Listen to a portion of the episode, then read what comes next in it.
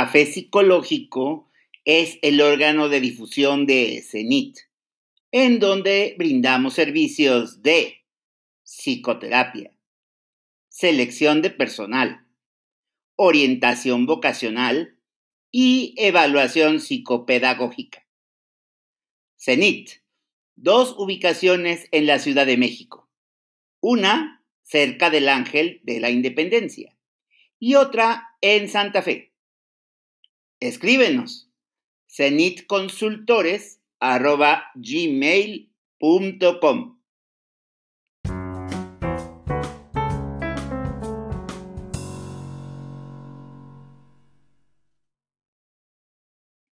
Café Psicológico, primera temporada, episodio 4. ¿Qué hago con todo esto que siento y me abruma? Una charla con la psicóloga Silvia León en este periodo coronavirus. Comenzamos.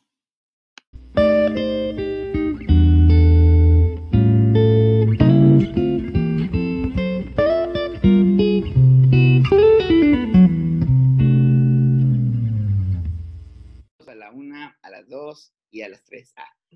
¿Cómo están? Buenas noches. Eh, les damos la bienvenida a nuestra psicocharla CENIT, que también sirve como base para el podcast Café Psicológico de un servidor, Héctor Hugo Rojas Hormigo. Y bueno, hoy, hoy, hoy tembló, ¿verdad? Entonces, estos fenómenos inesperados sobre los que no tenemos control, sí despiertan una serie de emociones muy importantes. Y entonces, esto viene muy a cuento con el tema de hoy que se llama ¿Qué hago con todo esto que siento y me abruma? Una de las frases más escuchadas hoy fue otra cosa más, una raya más al tigre, eh, o sea, una cuestión que todavía viene a, una cuestión, una cosa sobre otra de lo que ya teníamos con esta situación del COVID. Entonces, pues bueno, ahí ya eh, sirve para, para, para mover ahí justamente las emociones. Entonces, hoy tenemos como invitada a la psicóloga Silvia León, quien nos conducirá por este camino de las emociones y a quien le doy una muy cordial bienvenida. Muchas gracias, Silvia, por aceptar la invitación para estar en el programa. Muchas gracias, Héctor. Pues bienvenidas todas. Em, les voy a platicar un poquito cómo vamos a, a, tener la metodología de la plática para podernos comunicar un poco con ustedes. Entonces, eh, voy a pasar una presentación que vamos a estar como entrando y saliendo de ella. Si la puedes poner, Héctor, para presentarme y decirles eh, cómo vamos a empezar. Aquí vamos. Sí. Aquí estamos. Ahí estamos, perfecto. El tema de hoy, pues, son las emociones en general y ahorita vamos a ver cómo vamos a irnos bajando a cada, a cada una. Bueno, yo soy Silvia León, soy eh, psicóloga de la Ibero, eh, me he especializado en psicología profunda, eh, principalmente en psicoanálisis, estudié una maestría en ciencias cognitivas, en la Ibero me especialicé en derechos, derechos humanos, no, desarrollo humano, y me he dedicado también al desarrollo organizacional. Estudié una maestría en el ITAM, una maestría en negocios. Y bueno, una de las em, frases que me gusta mucho em, comunicar y, compartir con, con, las personas que tengo contacto con los grupos o con las empresas o inclusive con los analizantes es la siguiente, dice, la posibilidad irrumpe y se desgarra la corteza de lo que ya es, de modo tal que lo dado no sofoca lo posible. Eh, se las dejo ahí para platicarlo al final y pasamos a la siguiente diapositiva para platicarles un poco acerca de cuál va a ser la temática y la dinámica de la plática. Entonces, eh, ¿qué temas vamos a tratar? Bueno, para empezar, eh, creo que es una gran oportunidad eh, la que tenemos ahora con esta pues desagradable situación mundial, pero al mismo tiempo es un espacio de reflexión propia, personal, que nos enfrenta pues a cosas muy duras, eh, desde estar encerrados, em, ya sea solos o con familiares o con amigos o con la pareja. Y es un reto muy grande como no les tengo que explicar porque cada uno de nosotros lo estamos viviendo.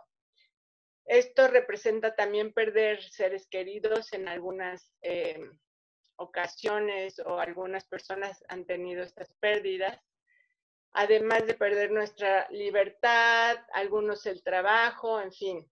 La situación es muy retadora, pero al mismo tiempo es una enorme oportunidad y justo en este tema eh, de las emociones, porque pues necesitamos conducirlas y poder eh, salir adelante de la mejor forma. En fin, entonces, respecto a esto, eh, me dirijo a ustedes como, ¿cuál es nuestra vida emocional? ¿No? Vamos a verlo al final y cada quien va a llevar una concepción propia y personal de lo que vamos a hablar hoy, pero en general es como una vida completa, nuestras emociones, es cómo sentimos, cómo nos relacionamos con los demás, cómo nos relacionamos con nosotros mismos, cómo nos relacionamos con lo que hacemos, con nuestro trabajo, todo involucra emociones. Todo, desde que abrimos los ojos en la mañana hasta que nos dormimos e inclusive soñando, seguimos produciendo y teniendo emociones. Entonces, em, vamos a adentrarnos un poco en el tema. Eh, es una repasada rápida, pero espero que se queden con eh, cuestiones muy importantes. Entonces, eh, para aprovechar el momento que estamos viviendo, queremos conocer y conducir esta vida emocional. Entender un poco más a fondo qué son las emociones, cuántas emociones existen, qué son los afectos, eh, si hay diferencia entre estos dos términos, si existen emociones naturales, ¿no? Que todos los seres humanos compartamos inclusive a veces con los animales, ¿no? Con nuestras mascotas, eh, nuestros perros, nuestros gatos.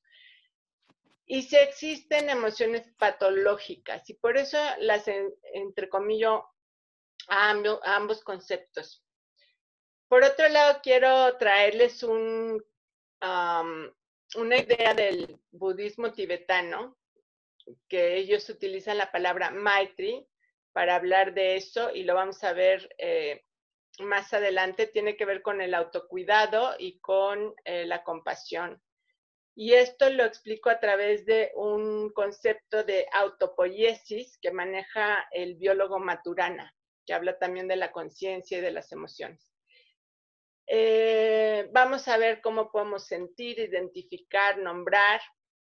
Vamos a hablar de qué significa verbalizar o eh, poder expresar nuestras emociones, cómo las vamos a conducir o cómo podríamos empezar a, conducirlas de mejor forma, cuándo pedir apoyo, qué indicadores tenemos para cuando ya estoy rebasado y, ya no puedo con mis emociones y necesito apoyo de un profesional, eh, cómo podemos reunir nuestra nuestra fuerza propia y nuestro razonamiento, y pongo propio y propio porque eh, volvernos a adueñar de nuestra vida emocional, no dejárselas a, los demás, hermanos, inclusive del profesional, sí, pero al final es mi vida em, emocional y qué voy a hacer eh, con ella, qué decisiones voy a tomar.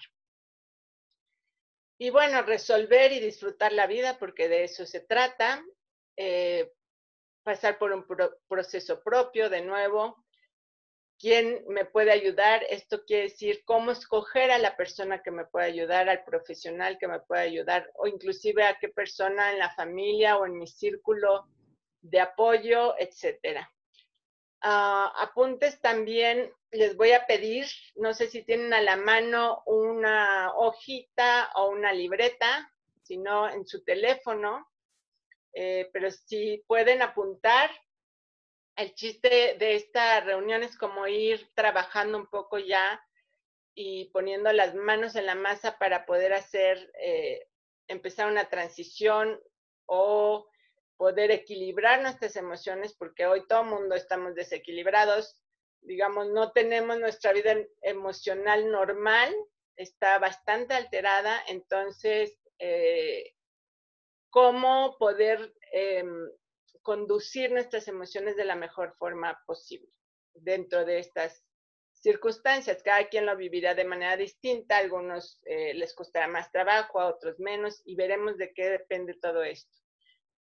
Les voy a hacer algunas preguntas y les voy a pedir que las respuestas las hagan en el chat, nada más para darnos una idea del grupo, este, por dónde andamos y son preguntas muy específicas, muy cerradas. Y después de cada tema, eh, voy a terminar cada tema y ustedes pueden hacer también preguntas si tienen alguna duda o algún comentario muy concreto, porque somos varios. Y por último, eh, pues comentarios eh, escritos al final de la charla. ¿Sale? Podemos irnos a la siguiente, por favor, Héctor. Ok, entonces, em, para empezar, antes de seguir en la presentación, les voy a pedir en el chat. Hoy, hoy tuvimos además otro evento. Eh, por suerte, eh, no, pasó a más, ¿no? Hubo por ahí, algunas em, cosas desagradables, pero en general libramos bien eh, el sismo, ¿no? Me imagino que son de diferentes lugares de la República los que nos están viendo, entonces les voy a pedir que contesten en el chat cómo se sintieron eh, cuando sintieron el movimiento. ¿Qué es lo que sintieron y de qué estado de la República o de qué ciudad eh, son. Por favor, si pueden contestarlo. Y vamos a ver eh, nuestras respuestas.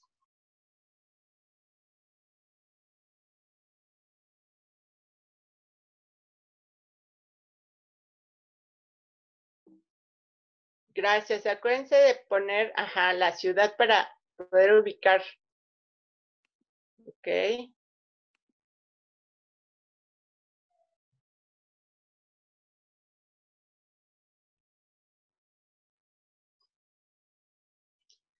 en general, bueno, creo que ustedes también las pueden ir viendo, miedo, eh, angustia, incertidumbre, estado de alerta, eh, te bajó la presión, ¿ok? Muy asustada, taquicardia, y son de Querétaro, de la Ciudad de México, Cuernavaca, preocupada por mi familia y amigos. Me parece que en Querétaro no se sintió, ¿no? Atenta por mis familiares y amigos, ¿ok? Preocupación también. ¿Cómo calificarían eh, estas sensaciones? No le voy a poner más nombre ahorita. Eh, ¿Dirían que es algo natural o es patológico?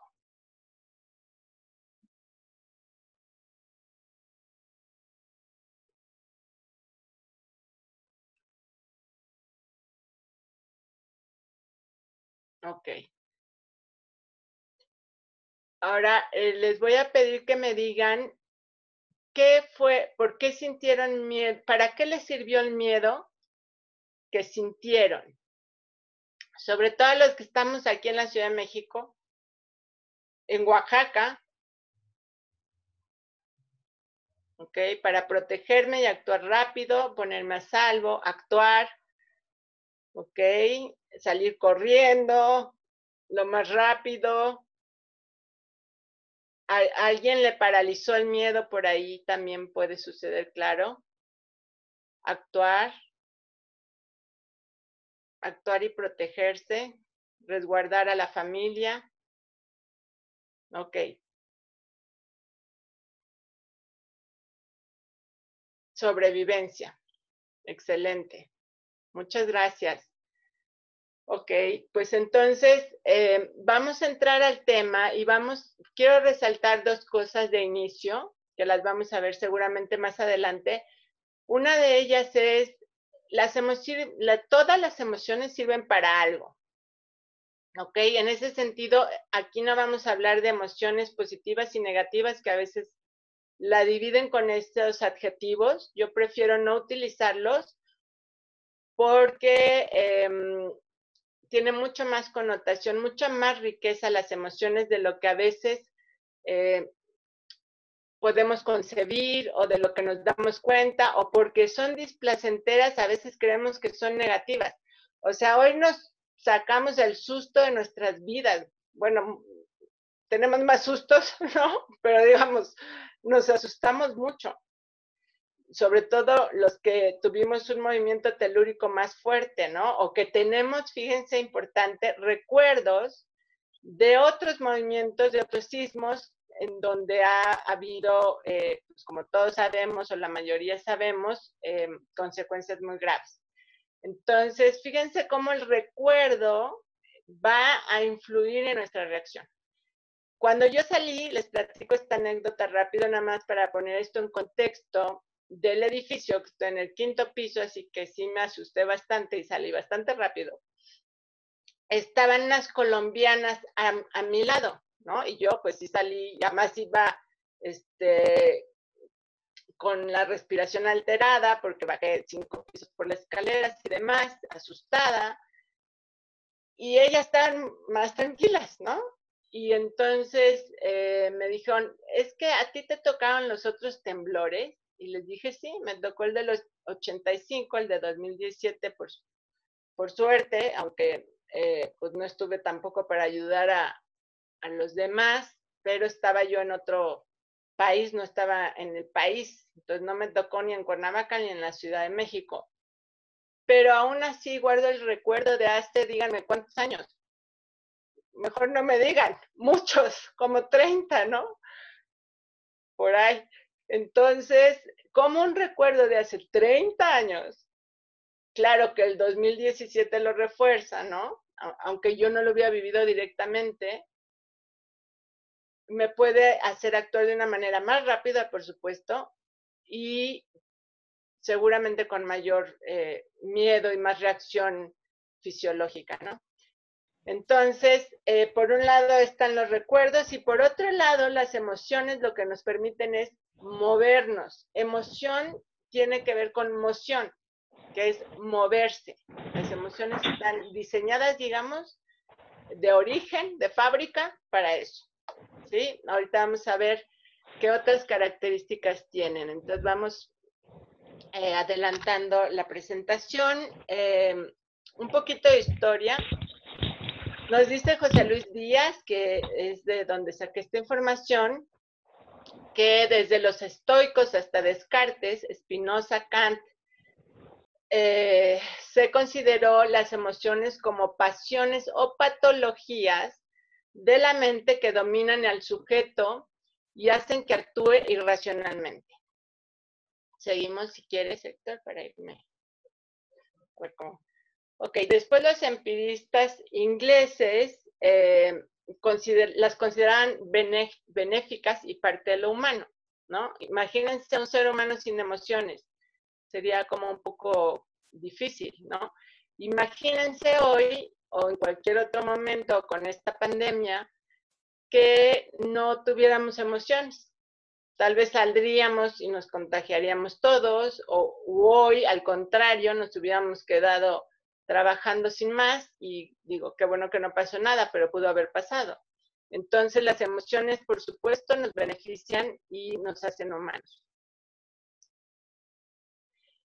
Hume pensaba que estas deberían de dirigir la razón, ¿no? Esto es parte de lo que vamos a ir platicando, espero que nos dé tiempo y si no, ustedes ya pueden quedarse pensando en estos puntos, ¿no? Estamos dirigidos los seres humanos, digamos, estamos más gobernados ah, dentro de nosotros mismos, por la razón o por las emociones.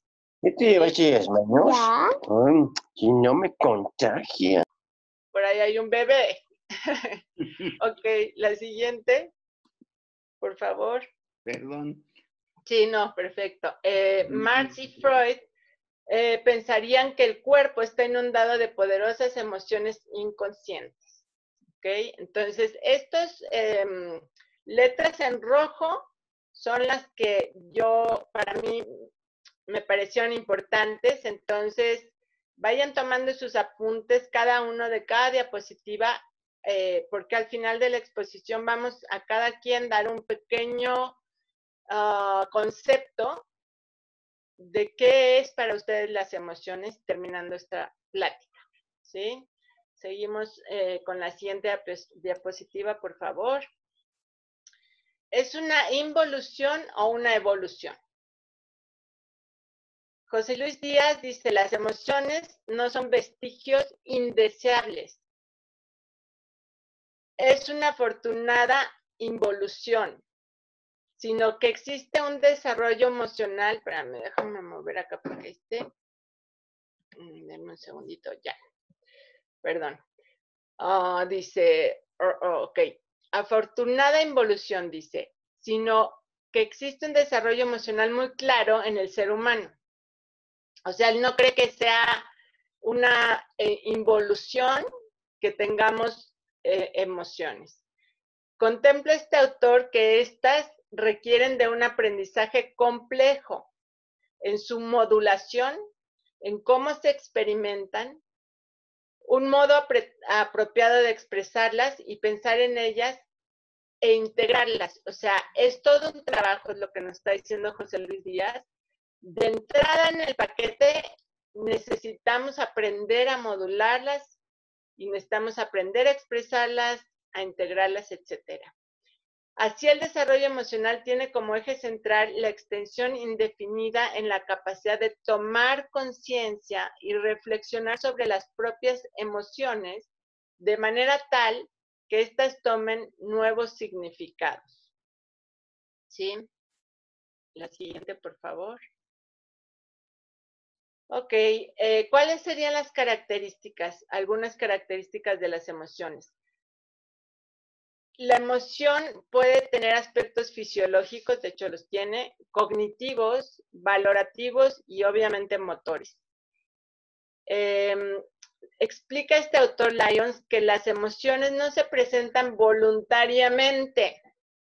Voy a repetir esta frase. Las emociones no se presentan voluntariamente nos llega, ¿ok? Dependen unas de otras y de las circunstancias externas. Dependen unas de otras, quiere decir que si hoy yo en la mañana, más bien todos, ¿no? Eso es algo que, podemos otra vez ejemplificar con lo que estamos atravesando. Todos tenemos cierto miedo del, del virus y de la incertidumbre y todo lo que hemos pasado. Sobre ese miedo vino el temblor. Por eso algunos dicen, ¿y ahora qué más? ¿Qué sigue? ¿No? La reacción es distinta. Que si hubiéramos estado súper tranquilos o si hubiéramos estado enojados, ¿no? Que cada quien, bueno, le habrá agarrado de diferentes eh, estados de ánimo, pero lo que quiere decir es, esto es que unas emociones influyen a otras. Así también existe, dice, la capacidad consciente humana para modularlas, tanto su sensación, ¿no? Como la acción y expresión que de ellas se genera. Hace un análisis del deseo, la valoración, la disposición y creencias que implican. Todo esto tendiente a la vida práctica del individuo. Entonces, vean todo lo que hay en, las emociones involucrado. Tenemos además deseos, valoraciones, disposiciones, creencias, etc. Y recuerdos, ¿no? Historias. Ok, reaccionan ante estímulos exteriores. Es una pregunta. Eh, Lang propuso la teoría de la imaginación emocional, en donde las respuestas fisiológicas se suscitan ante situaciones reales o imaginarias por lo que la imaginación puede incrementarlas y por lo tanto disminuirlas.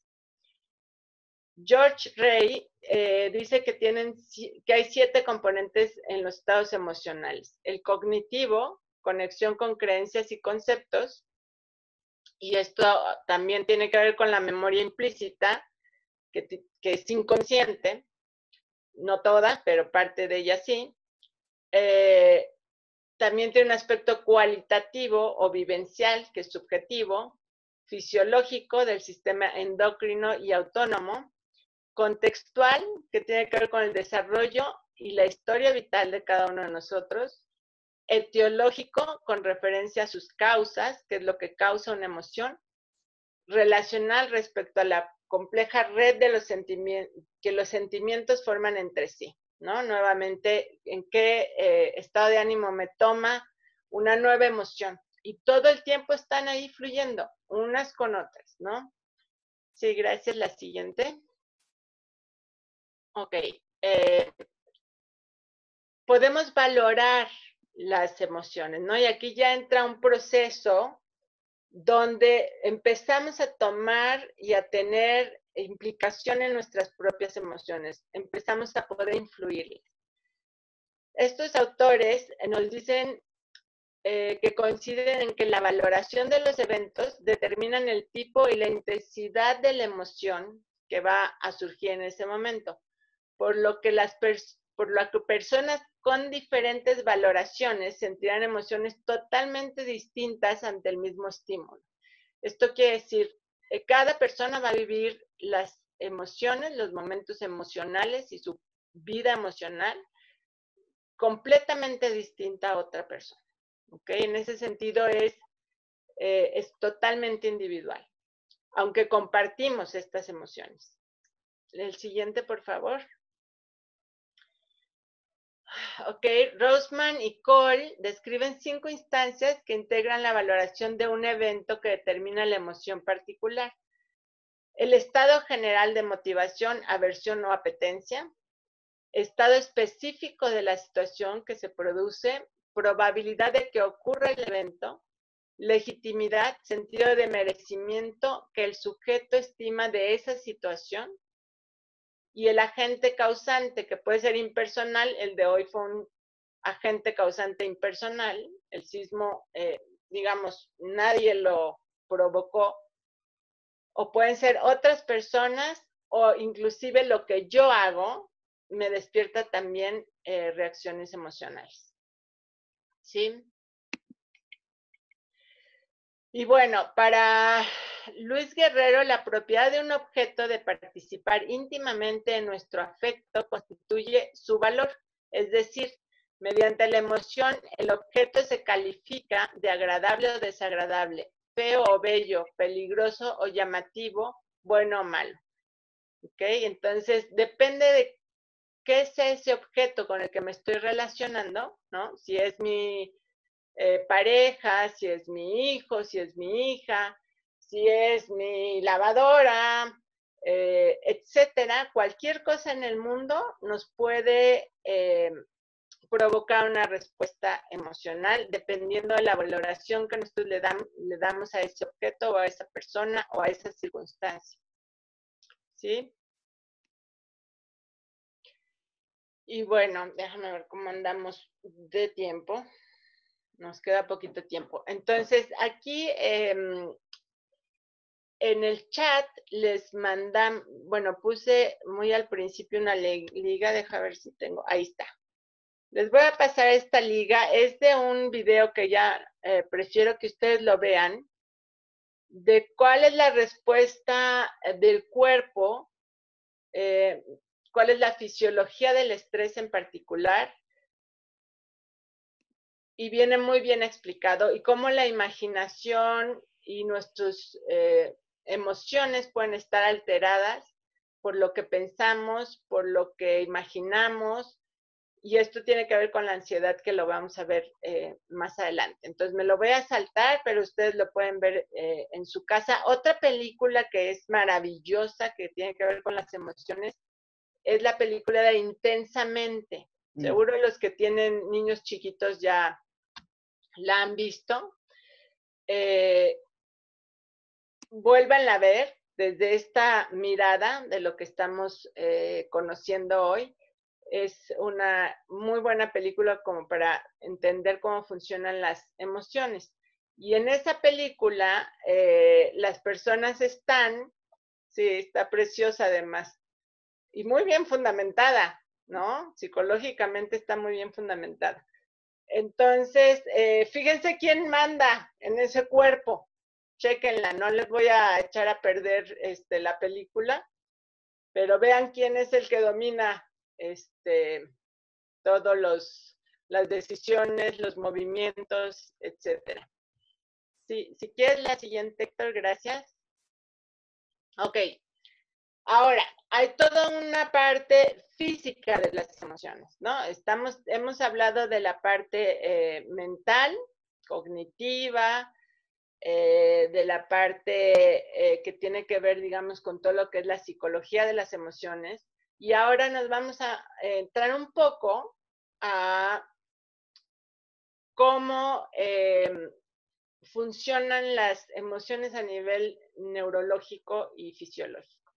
Entonces, eh, Ledox considera que existen dos sistemas nerviosos para la activación de la emoción. Uno subcortical, automático, no le puse rojo al automático, pero póngale. Y veloz, que evalúa el significado de los eventos con datos sensoriales. Y ahorita vamos a ver el otro. Entonces, aquí quiero remarcar el siguiente concepto que les dije al principio. Eh, Maturana habla de un concepto que, se llama, bueno, que él le pone autopoiesis, que quiere decir que los eh, seres vivos tenemos una estructura de origen, digamos, eh, de fábrica, y que esa estructura nos determina en ciertas circunstancias. ¿Ok? Entonces, lo más básico es, si yo soy un ser humano, tengo una estructura sin alas, entonces no puedo volar, ¿no? Un murciélago, que bueno, mal ejemplo, una paloma, eh, también es otro ser vivo, tiene su propia autopoiesis, pero ese ser sí puede volar porque constitutivamente tiene alas, ¿ok? Entonces, aquí lo que quiero, em, en lo que nos ayuda la, la, observación de lo físico, ¿no? De nuestro, Freud le llamaba aparato psíquico, a todo lo que representa la psique y de toda la, la teoría que él desarrolla, a lo físico, el cuerpo le podríamos llamar aparato físico, ¿no? Para como poner esos dos ejemplos. Y ese aparato está constituido de cierta manera.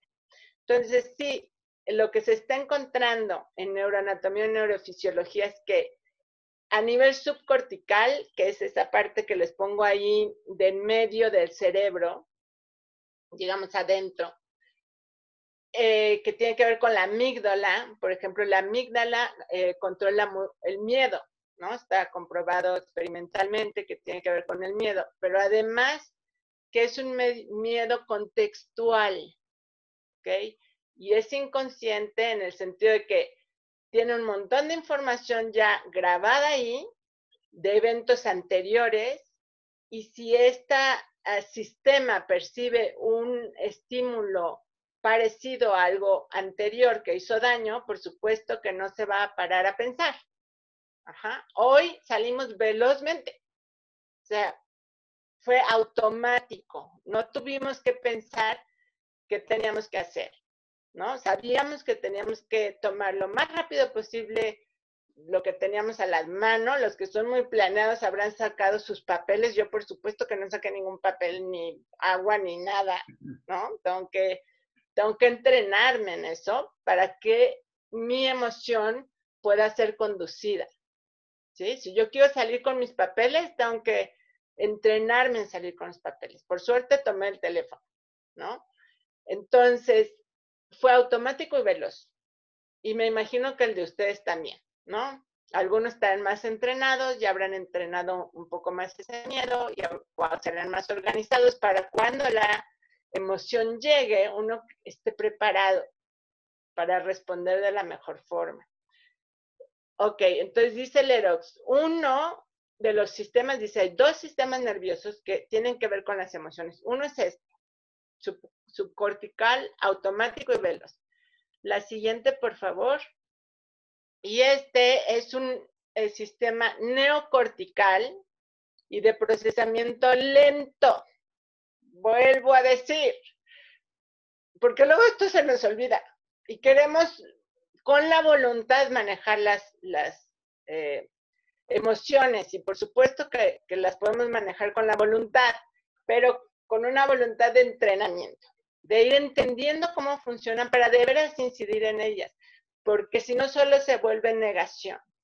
Entonces, estas dos eh, partes, y como es algo estructural, autopoético, diría Maturana, o sea, así está dado, eh, ¿cómo influir en ello, no? Entonces, por un lado tenemos el que es automático y ahora tenemos otro, que es neocortical y que tiene un procesamiento más lento. Pero ¿qué es lo que hace este? Evalúa detalles y em, detalles y cognitivos del afecto. Bueno, ahí hice una traducción medio extraña. Eh, evalúa detalles y tiene que ver con la parte cognitiva del afecto. ¿Ok? Entonces, este sí nos sirve para modular el otro. Este lo podemos entrenar. El otro lo tenemos que conducir. También puede tener modificaciones, pero digamos que este es el que va a actuar sobre eh, la otra parte. A menos que la vida eh, actúe directamente sobre el subcortical, ¿no? Con eventos eh, fuertes, contextuales. En fin, es un ir, y venir, pero es aquí donde nosotros nos podemos afianzar para poder conducir nuestras eh, emociones a lo que nosotros queremos. Ok, este investigador centra el núcleo de la amígdala, ya lo habíamos visto, como el centro del circuito neural en el condicionamiento del miedo en ratas, lo cual expresa días, es evidencia poderosa del sustrato límbico de las emociones. Ok, eso es lo que se cree ahorita algo que eh, es importante, muy importante, bueno, para mí comunicarles, es que estamos en pañales en neurociencias, ¿no? Ya sabemos bastantes cosas, podemos actuar eh, desde ahí en, en, algunos puntos, pero esto es para nosotros como psicólogos sobre todo y como psicoanalistas, es solo como una base de, reflexión, ¿no? Y como una explicación a veces de por qué hay conductas que se repiten y se repiten con una fuerza eh, que a veces es muy difícil poder eh, tener una injerencia en ellas. Y esto es parte de la explicación. Entonces, eh, y también em, en un libro que, se llama Tú eres lo que dices, que me gustó, es un poco de superación personal, pero la verdad que me gustó bastante porque es con escritura, ¿no? Y ahí viene, eh, dice la autora acerca de esto de la autopoiesis de Maturana, dice, por primera vez tuve una gran compasión por el ser humano. Se da cuenta de que no es tan fácil cambiar algunas cosas. ¿Por qué repetimos? ¿Por qué tenemos ciertas conductas? Em, ¿Por qué hay personas que no pueden parar, por ejemplo, eh, la violencia, ¿no? Con sus hijos o con sus parejas. No es una justificación, es una comprensión. Entonces, es una forma de darnos chances sin dejar de poner límites a comprender al otro y a comprendernos sobre todo a nosotros mismos, ¿no? Y cómo es que voy a lograr modificar eso con respeto hacia mi persona. Y aquí es donde quiero introducir el otro concepto que toqué al principio de la plática, que se llama Maitri y que es del budismo tibetano, de una autora que se llama eh, Pema Chodron, en neoyorquina, y ella toca este em, concepto en su libro que es muy bonito, se llama Los lugares que te asustan, también se consideraría un poco como superación personal, es budista y eh, tiene conceptos que valen la pena. Y este concepto en particular me gustó mucho, porque aunque en psicología evidentemente ofrecemos eso a nuestros analizantes, eh, mm, no lo decimos tal cual y creo que sirve para este tipo de pláticas. Significa compasión conmigo mismo. Compasión conmigo mismo. Entonces, cuando nos volteamos a ver, a veces nos asustamos. Y sí tenemos razones a veces de asustarnos, pero no nos quedemos ahí. El siguiente paso es la compasión con nosotros mismos, con los otros, más ahorita que estamos encerrados, este, algunos con otras personas y que las dinámicas se, se tornan difíciles. Esta compasión nos puede servir mucho. Darnos cuenta que tenemos toda esta estructura que necesitamos ir influenciando, ¿ok? Entonces, pasamos a la siguiente, por favor. Ok, entonces este es el resumen de todo lo que dijimos, porque revisamos varios autores, varias concepciones de, la, de cómo se manejan las emociones. Este es el resumen que yo hice, es mi resumen personal. Cada quien eh, habrá escrito el suyo en su teléfono, en el papelito que tuvieron a la mano. Voy a eh, leer el mío rápidamente para como aterrizar un poco. Dice, entonces, respecto a las emociones, la aproximación eh, categorial, y dice, existe un, ah, es que esta no se la dije, bueno, no importa, porque ya me la voy a saltar, pero lo importante es este concepto existe un pequeño set de emociones discretas. Discretas quiere decir muy definidas, que podemos identificar rápidamente.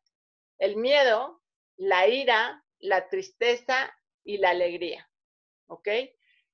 Y eh, Jan Speak también incluye el gozo y otras, pero digamos, estas son las más eh, nítidas, las más básicas, las que todo el mundo tenemos.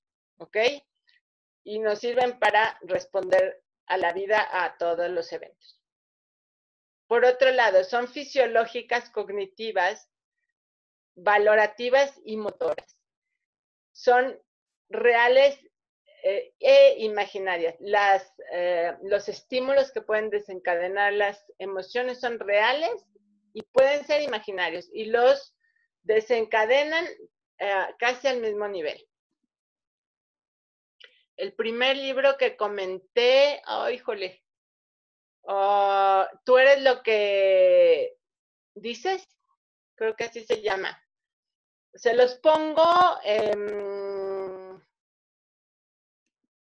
¿cómo se los mando?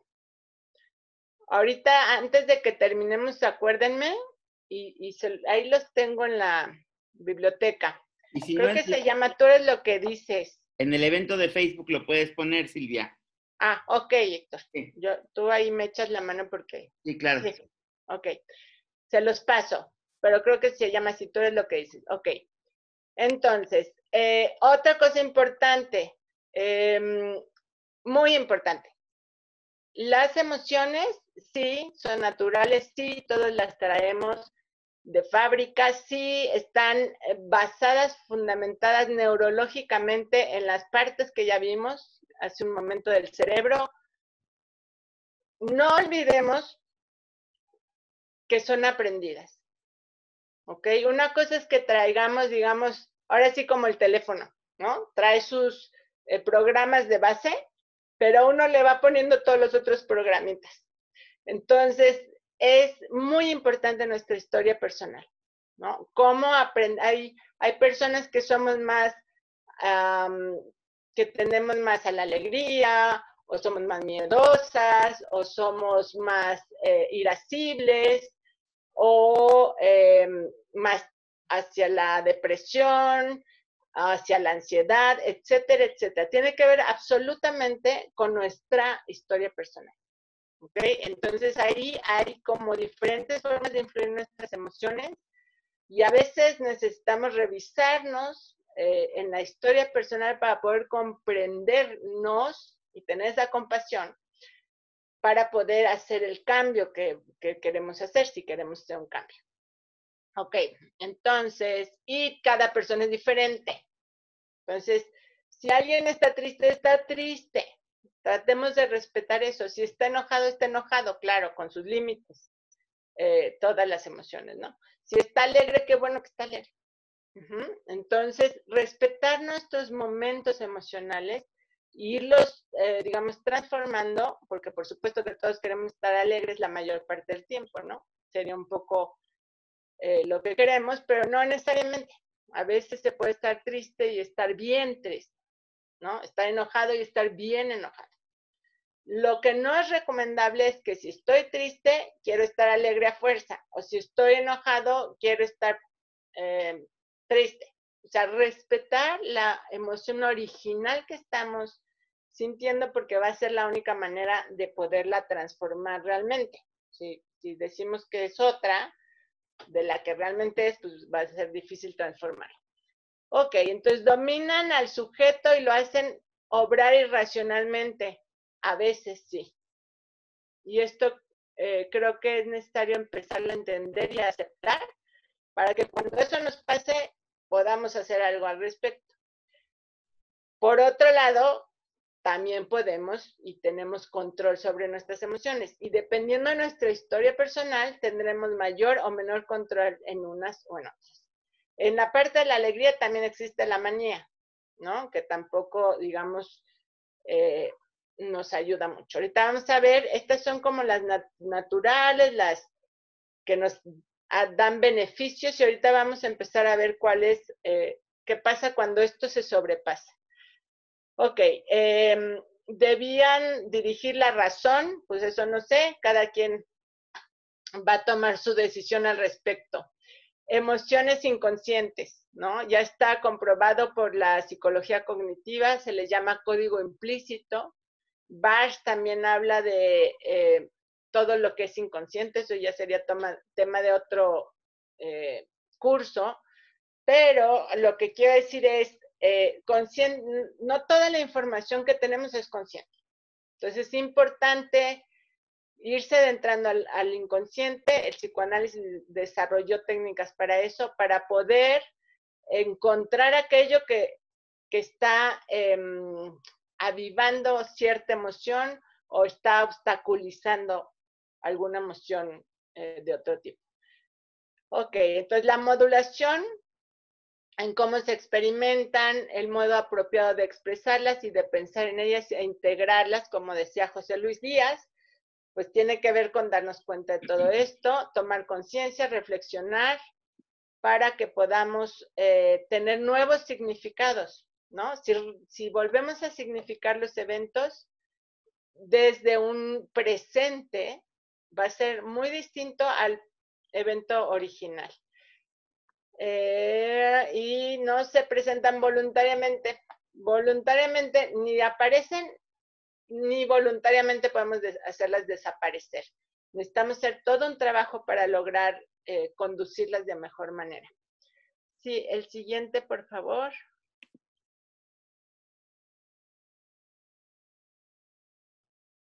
Ok. Em, ¿Cómo andamos de tiempo? Esto nos lo saltamos, porfa. Todo esto de, eh, de Pansky, ah, sí, nada de esto, nada de esto, ya luego lo, lo pueden checar.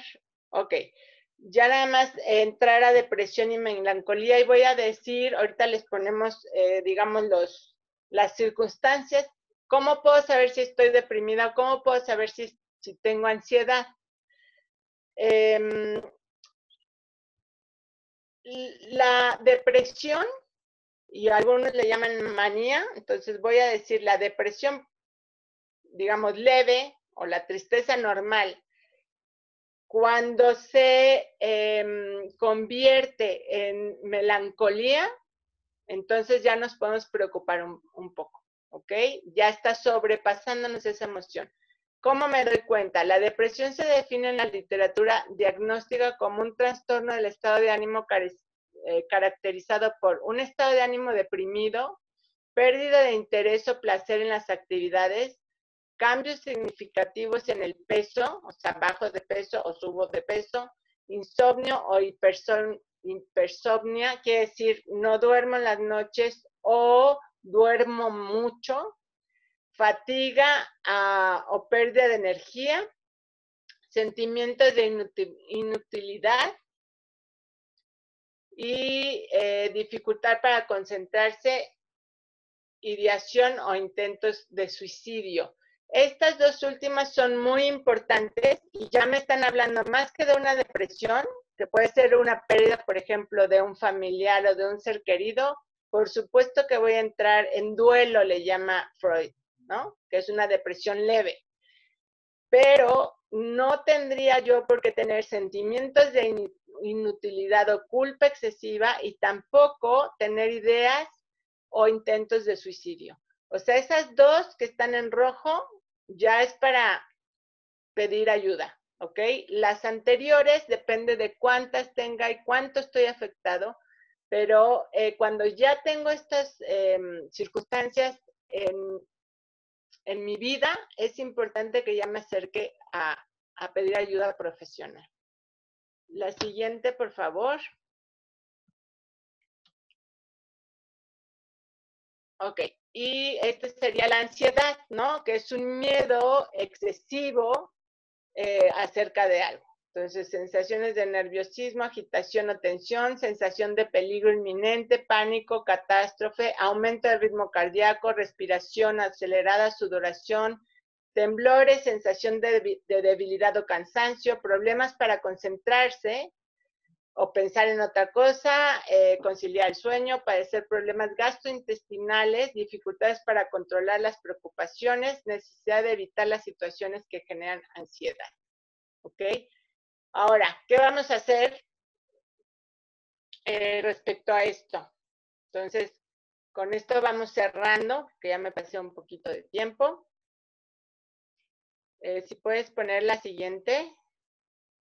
Ok, ¿cuál es el plan de acción? Y esto es lo que eh, necesitamos poner también ahí en nuestro cuaderno, en nuestra hojita que tenemos. ¿Ok? Primero que nada, tener maitri, ¿no? Verme a mí mismo con compasión y con cariño.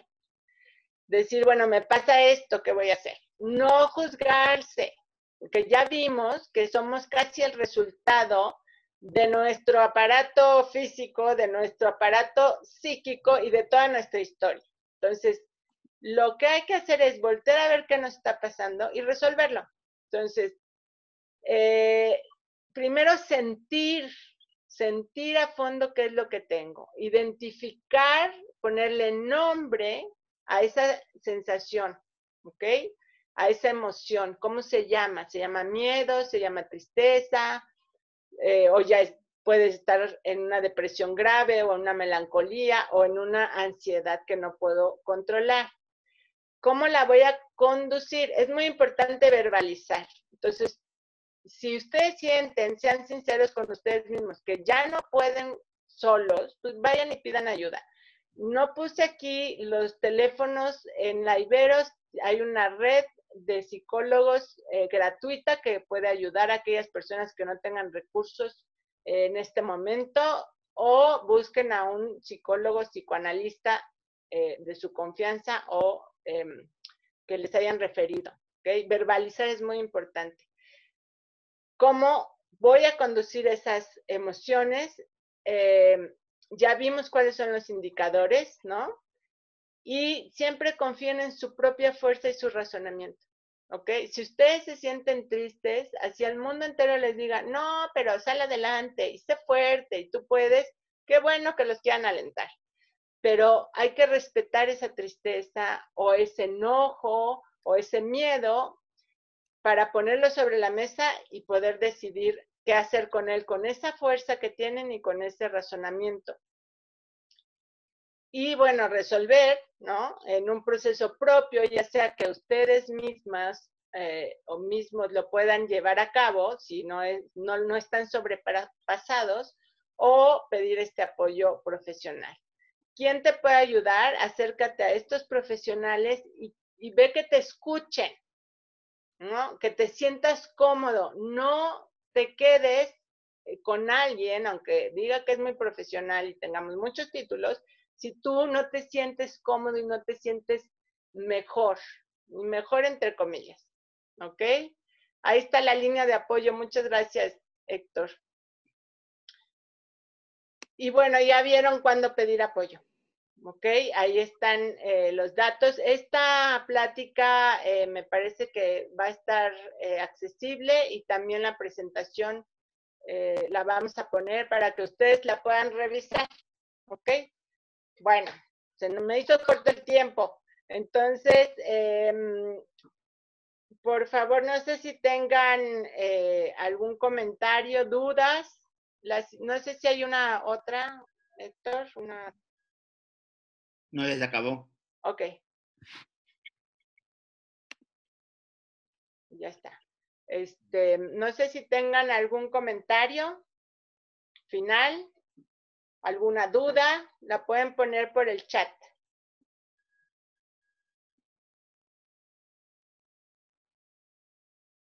Aquí me pasan una pregunta que te dice Silvia de Ana Mari. Se me hizo fundamental lo que comentaste sobre tener compasión por nosotros mismos. Sí, Así es, es una forma de poder ver la realidad, ¿ok? Porque a veces no queremos ver la realidad porque nos da pánico, porque creemos que es mejor no verla y entonces negamos y eso, y la compasión nos permite decir, a ver, este, todos somos seres humanos, todos nos pasan eh, las cosas, entonces, eh, dándonos cuenta de eso, podemos entonces ver la realidad y actuar sobre ella. Muy bien. Oye, tú desde el principio mencionaste la existencia de una vida emocional. Entonces, muy probablemente el primer paso sea el reconocer esa vida emocional, la existencia de que somos, de, somos, somos del pueblo, de que somos, personas, que somos campesinos, de los, somos personas con emociones. No negarlas, no hacerlas a un lado, sino reconocerlas, ¿no? De cualquier tipo que sean. Y a partir de ahí, que tenemos la posibilidad, la facultad de, me gustó mucho el término, conducirlas. Entonces, en este sentido, Sandra Segovia pregunta, ¿qué estrategias ayudarían a conducir?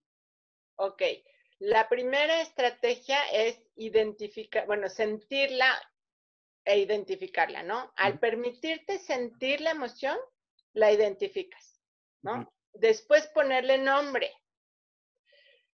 Y después, eh, por ejemplo, ¿qué emoción les interesa? Ustedes pónganme algún ejemplo para que podamos ir sobre, sobre algo concreto.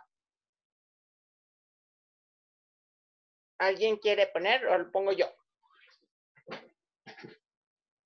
Por ejemplo, la de hoy, el miedo al temblor. Este, se siente un miedo intenso a lo, a lo previo. O sea, se sabe que se va a mover, no sabe cuándo se va a mover. ¿Qué se hace, no? Ok. Para conducir de una manera eficiente, el miedo anda en el aire, sí. Para conducirlo de una manera eficiente, eh, tenemos que hacerlo antes, ¿ok? Entonces, si yo, yo ya sé, es más, ahorita hagan un ejercicio, no me lo digan a mí, en sus cuadernos, pongan qué emoción es la que más tiempo tienen ustedes en el día y en una semana, ¿no? O en un mes. ¿Qué emoción dirían que los define? ¿El miedo, que puede llegar a ser eh, ansiedad o el enojo que puede llegar a ser violencia o la tristeza que puede llegar a ser depresión. Digamos que esas son las facetas, la alegría puede llegar a ser manía, ¿eh? No crean que se salvan. el punto es identificar cuando me estoy, em, esa emoción ya no tiene su objetivo primero, que era hacerme sobrevivir, cuidarme, avisarme de algo. Cuando esa emoción ya me está dando problemas con mi pareja, conmigo misma, ¿no? Porque igual estoy muy triste, no tengo ganas de hacer nada, eh, entonces me va mal en el trabajo, ajá. Entonces, primero eso, eh, identificar y decir, ah, bueno, yo soy de esta manera. Ahora, me voy a, a poner a pensar de qué me sirve esa emoción, porque también hay ganancias secundarias, ¿no? Si eh, con mi enojo logro que todo el mundo haga lo que yo quiera, o con mi tristeza, ¿no? O con mi miedo todo el mundo me cuida, ¿no? O puedo evitar hacer cosas porque tengo mucho miedo por ejemplo, o tuve un evento en la infancia o en algún momento de mi vida que me provocó un miedo eh, muy grande. Ahora, otra diferencia muy importante en la melancolía o llamada depresión eh, profunda o grave es que parte de esto es inconsciente. Entonces ahí sí necesito ayuda. Ahí yo les digo, como, ¿para qué se la juegan solos? ¿No? Sobre todo si tengo ideas suicidas, suicidas o actos suicidas, o sea que ya lo intenté, ahí sí, o sea, hoy en la noche pueden hablar a estos teléfonos o a alguno de mis colegas, ¿no? Eh, no esperen, no esperen, hay gente que está ahí para, para ayudarnos, mucha gente le importan las otras personas. Entonces, confiemos en eso y confiemos en nosotros. Esa es una manera de conducirlo. Eh, escribir las, las emociones me puede ayudar, eh, digamos, en unas emociones más o menos manejables. Acuérdense, ya cuando se sale de mi límite ya voy mejor con el profesionista. No sé si contesté la pregunta, si no, vuélvanme a decir. Por aquí nos eh, preguntan, María, que si puede existir algo como una emoción neutra. Neutra. ¿Cómo se, ¿Cómo sería, María, a qué te refieres con una emoción neutra? Um, eh, no, no, entiendo muy bien la pregunta. Mm, voy a contestar lo que yo entiendo, pero si no, me pones ahí. Eh, una emoción neutra podría ser la paz, ¿no? Hay, hay, no sé si aquí alguno haga yoga o corra, sobre todo el ejercicio o el arte, permite un estadio como de paz, como que no estás alegre ni estás triste, sino estás como estando, no sé cómo decirlo, ¿no? Como en presencia, y es una sensación muy agradable y es una emoción muy neutra, esa es la que se me ocurre. Las demás, eh, pues no sé cómo serían neutras. ¿Cómo se identifica un maníaco alegre? Eh, cuando nos da la manía, porque además acuérdense, todos pasamos un poco, todos tenemos de todo, ¿ok? Tenemos como un patrón emocional principal, pero podemos como tener cualquier eh, emoción. les voy a platicar mi manía de, de ahora con la epidemia. Cuando empieza la epidemia, el 18 de marzo nos dicen, ya no van a ir los niños a la escuela. Eh, según yo, soy muy racional y muy calmada. Por supuesto que no. Empecé a hacer un montón de cosas. Me levantaba a las 6 de la mañana y tenía eh, montones de cosas porque además pues está la limpieza de la casa, el trabajo, había cerrado la parte presencial de la, de la consulta, entonces hacer todo lo de eh, internet, bueno, era yo súper productiva, pero era manía. Era una forma de defenderme de la incertidumbre, del miedo de lo que yo no sabía que iba a venir, ¿no? Entonces, eso es mi manía. Entonces, eh, en lugar de aceptar mi emoción verdadera y decir, tengo miedo, ¿no? Eh, está bien que tenga miedo, esto está muy incierto, el miedo no me va a paralizar, eh, solo es preventivo. y puedo hacer mis cosas sin angustia, porque la, la manía parece que no hay angustia, pero sí hay atrás, ¿no? Estás todo el tiempo eh, accionando para no sentir el miedo, no sentir la tristeza.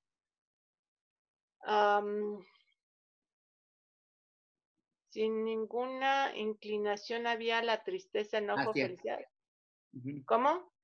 No, que sí, que sí le atinaste, ya te puso aquí, sí, justamente te puso María.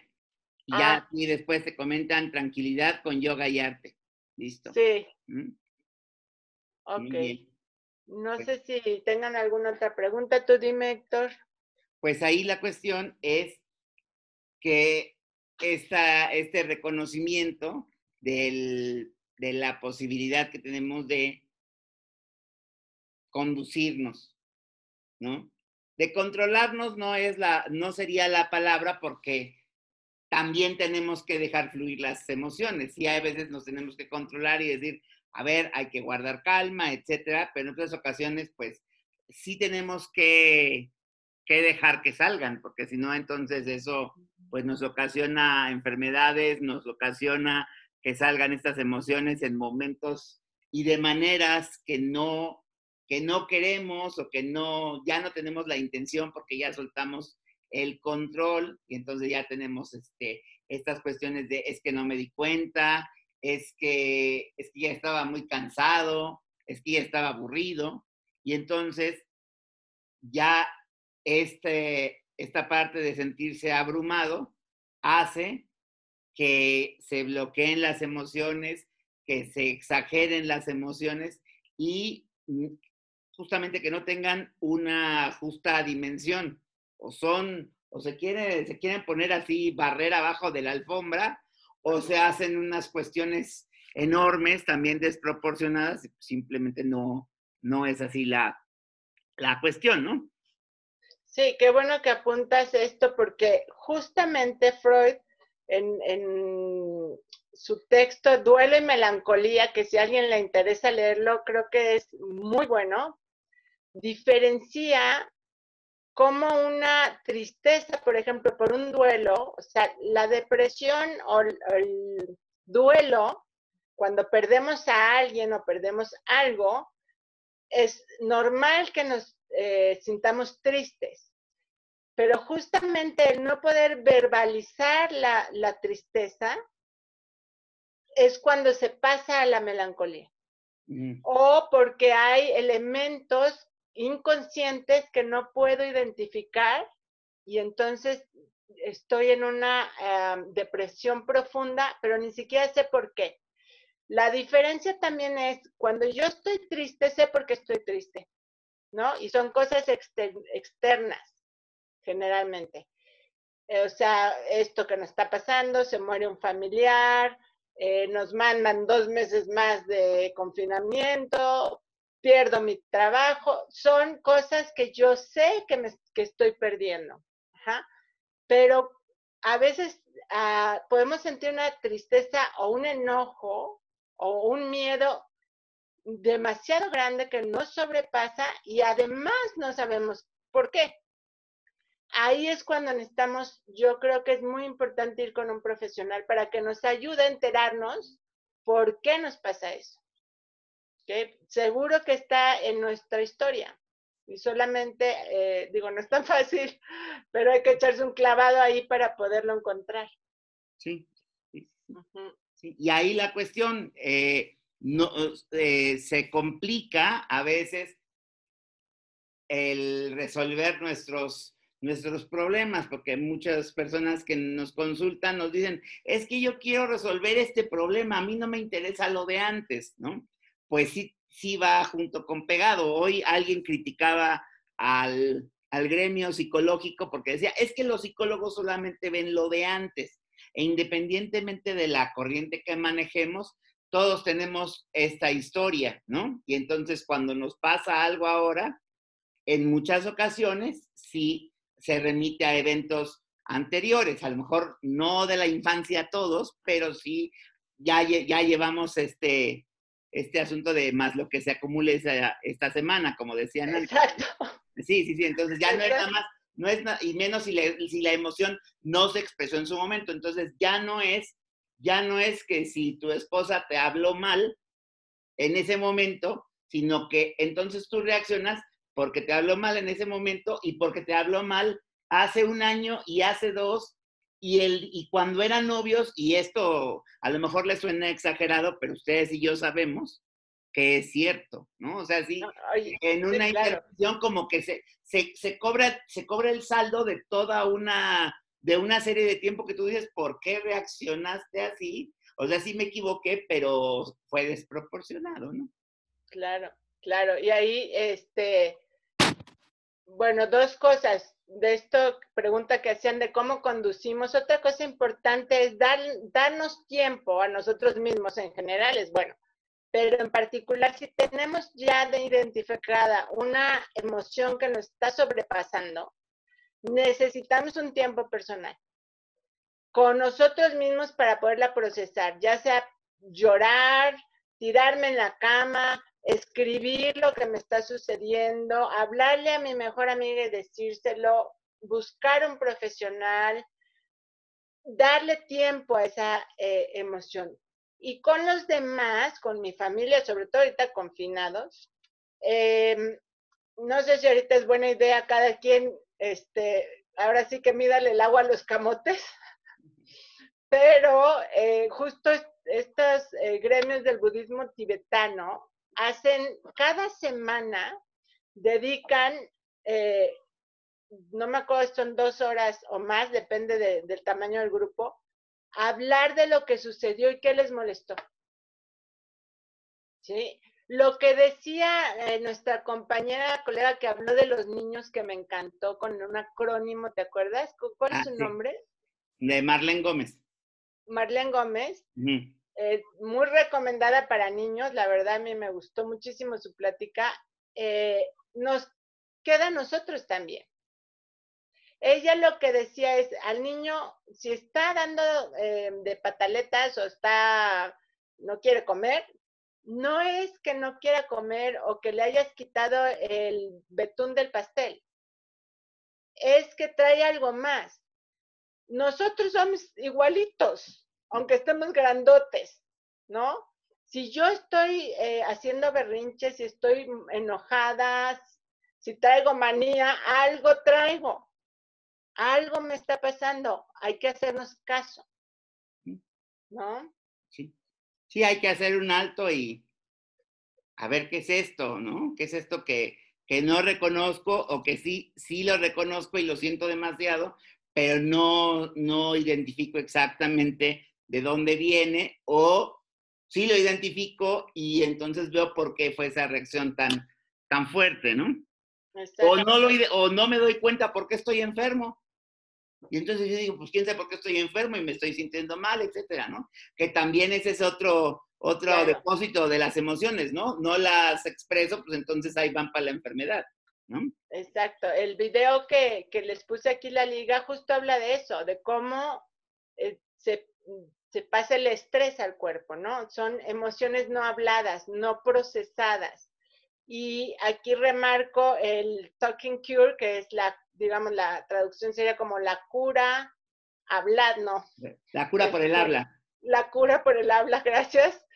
Eh, quiere decir verbaliza para poder procesar. Lo que nos permite la verbalización es el lenguaje, el hablar las cosas, es procesarlas. Entonces, eh, las emociones no se van a ir solas o porque digamos que ahora las queremos que sean alegría todo y propositivo todo, no. Necesitamos procesarlas, necesitamos sacarlas. Eh, son como un gran río, por eso me gusta mucho la palabra conducir, justamente. Un río muy caudaloso requiere, para no desbordarse, que le abras caminos porque seguro si no se los abres se va a desbordar, eso es inminente. Las, eh, así, así son las emociones, son incontenibles, digamos, siempre van a estar eh, fluyendo, ¿no? Muy bien, Silvia. Oye, pues algo que quieras decir para terminar. Eh, pues muchas gracias a, todos. Espero haber podido em, concretar, ¿no? Sobre todo, pero también quería como abrirles el panorama eh, en toda la extensión de lo que las emociones eh, significan, ¿no? Que es una vida emocional justamente eh, que es bastante, que tiene muchos elementos que necesitamos como comprender justamente para poderlas tramitar y para poderlas disfrutar, porque además son disfrutables, ¿no? Pues si ya no tienen ninguna pregunta, muchísimas gracias, eh, Héctor, por esta oportunidad. La verdad lo disfruté mucho. Muchas gracias a todos los que estuvieron este, en el café, en la psicocharla. Y este, a sus órdenes. Aquí estamos. Pues muchas gracias, Silvia, por aceptar la invitación y por tu plática que es tan, tan útil ahorita. Nos están eh, preguntando por la presentación, como les había yo comentado, eh, les voy a subir la presentación eh, que tan amablemente nos ofreció Silvia. Y también les voy a subir el, el, video que nos ha sugerido, que es un video corto de unos nueve minutos animado, en el evento de Facebook. Ven que el evento se llama ¿Qué hago con todo esto que me abruma? Se llama ah, exactamente. Ahí lo voy a subir. ¿Listo? Entonces, ahí van a encontrar ustedes la presentación y el video. En unos ya a las 10 ya se los puse, ¿listo? Ah, qué rápido. Órale, pues sí, pues ya de una vez. ¿eh? Bueno, pues muchas gracias, Silvia. Muchas gracias. Les invito a las siguientes charlas, a las psicocharlas CENIT, que también servirán como base para el café psicológico, el podcast. Dentro de ocho días, a la misma hora, tendremos la salud mental del personal de, salud de hospitales COVID. ¿Qué hace esas personas para soportar toda la presión que tienen de salvar vidas, de saber que en cualquier momento pueden contagiarse, en una de esas, desgraciadamente, fallecer o ponerse muy graves?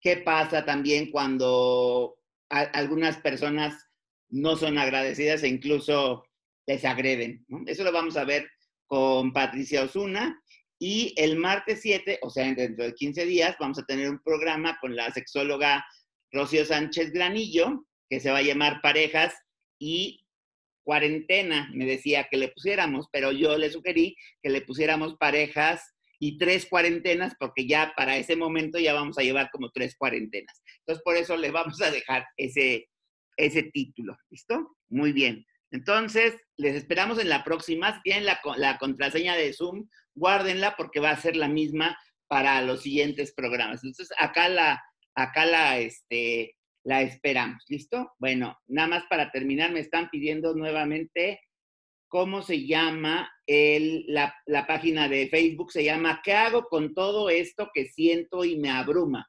Así se llama el evento donde les voy a poner la información.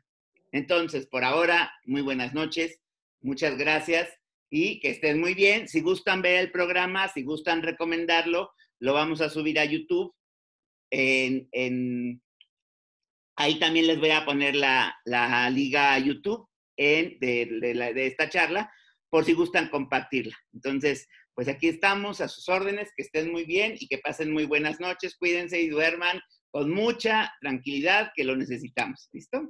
Bueno. Sí, descansen, gracias. bye. Gracias, Silvia. Hasta luego a, toda la gente. Muchas gracias. Por una duda, nada más, ¿cómo, ¿cómo bajo el archivo del, del chat?